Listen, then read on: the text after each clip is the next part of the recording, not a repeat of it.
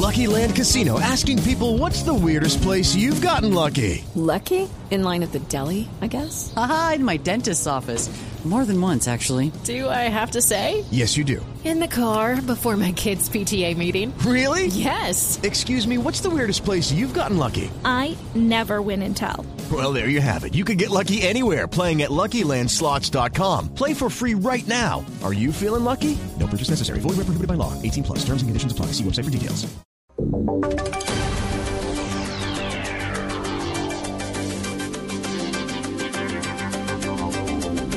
Nueve de la noche, 58 minutos. Interrumpimos nuestra habitual programación para contarles un pronunciamiento de último momento que acaba de hacer la procuradora delegada para la infancia y adolescencia, Ilva Miriam Hoyos, alrededor de la decisión que tomó una juez de casar a una pareja de hombres en el día de hoy en Bogotá. ¿Qué dijo Eduardo Ardila desde Florencia?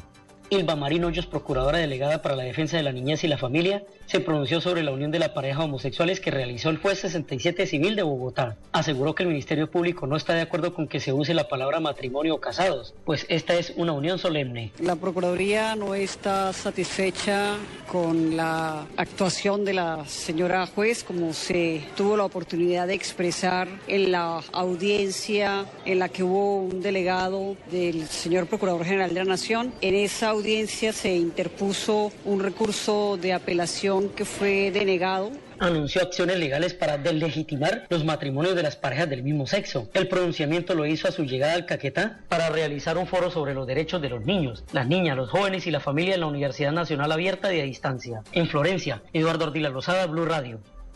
Eduardo, gracias. Pues allí tienen ustedes el pronunciamiento que acaba de hacer la Procuraduría en torno a esta decisión histórica que ha adoptado una juez en Bogotá de casar a una pareja de hombres, pero se ha hecho la claridad de que a esta unión no se le puede llamar matrimonio. Desde 10 de la noche en punto los dejo con la emisión de Noticias Caracol.